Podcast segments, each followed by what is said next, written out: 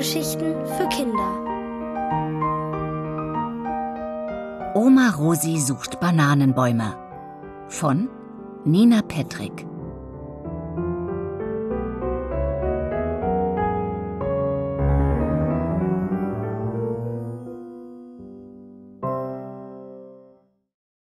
Oma Rosi findet Pilze.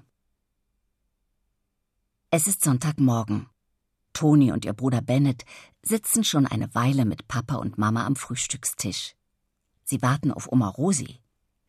Seit gestern ist sie bei ihnen zu Besuch und nun steckt sie schon seit über einer Dreiviertelstunde im Bad. Ich hab so einen Hunger, stöhnt Toni. Ja, ich auch. Können wir nicht schon anfangen? ruft Bennett. Ach, geben wir ihr doch noch ein paar Minuten, sagt Papa, während Mama murmelt, was macht sie nur so lange? Pudeldame Lulu liegt am Fenster, hebt den Kopf, schüttelt ihr langes, lockiges Fell und bellt. Also ich guck mal nach ihr, sagt Toni. Sie geht zum Bad. Durch die geschlossene Tür hört sie das Wasser rauschen. Sie klopft. Keine Reaktion. Oma, ist alles in Ordnung bei dir? Sie legt ihr Ohr an die Tür. Es rauscht weiter.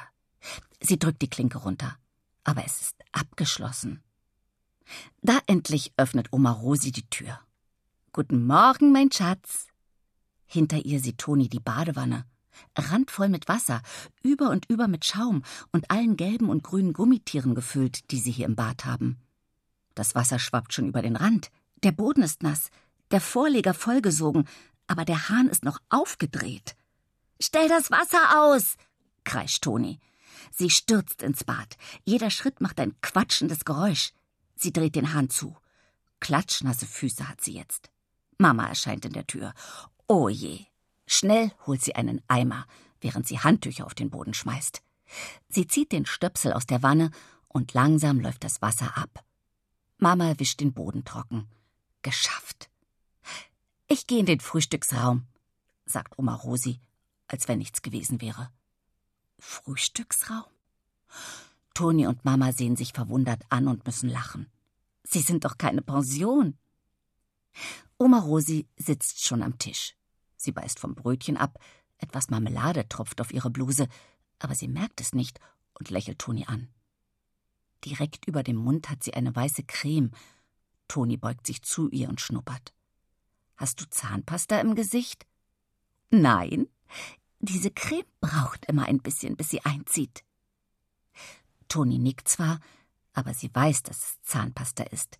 Sie hat es genau gerochen. Das duftet hier wunderbar nach Kaffee.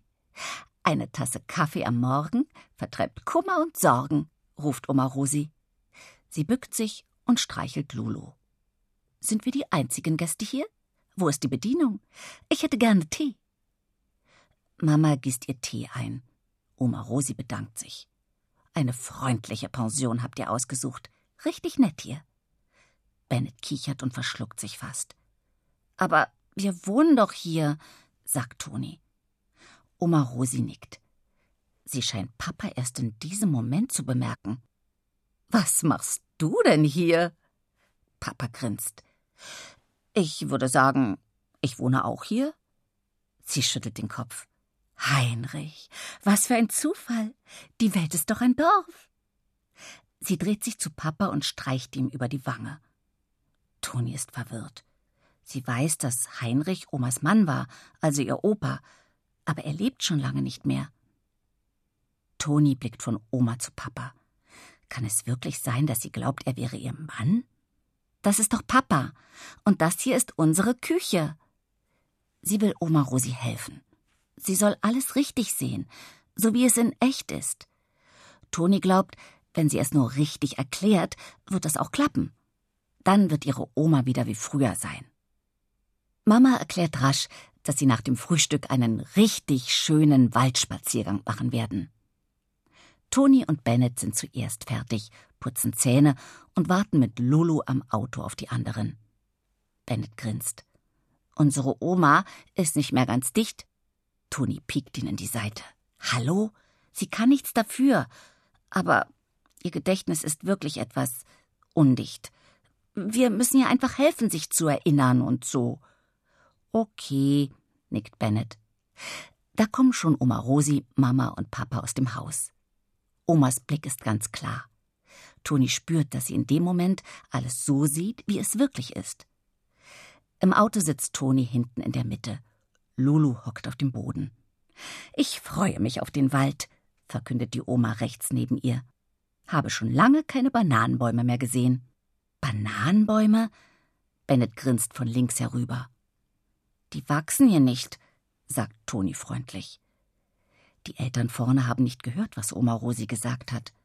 Doch, und ob die hier wachsen.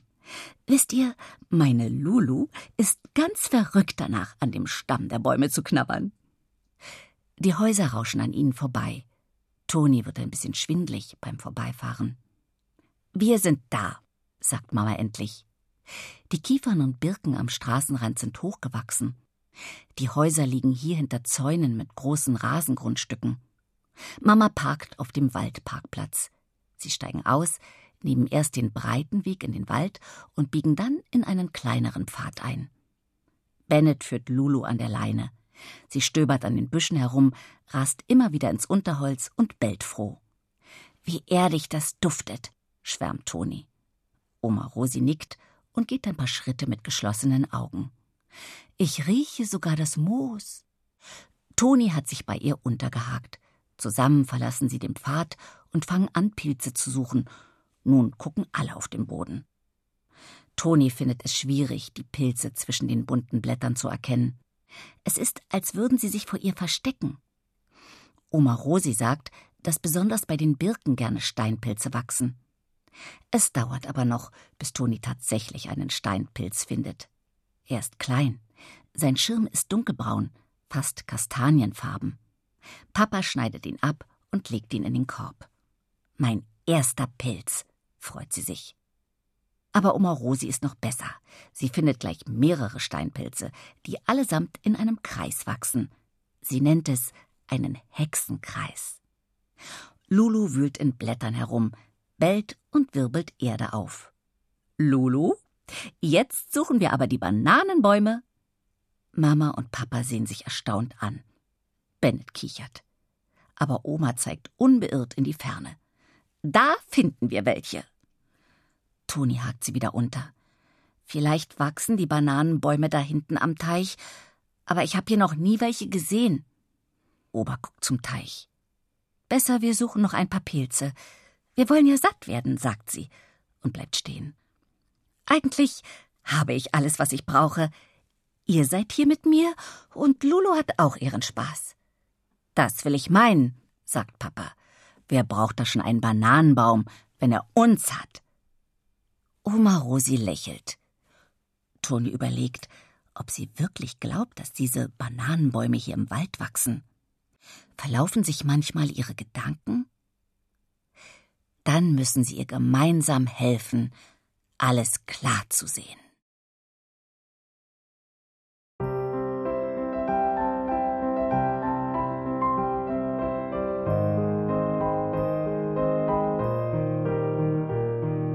Ihr hörtet Oma Rosi sucht Bananenbäume von Nina Petrick, gelesen von Antje von der Ahe. Ohrenbär. Hörgeschichten für Kinder in Radio und Podcast.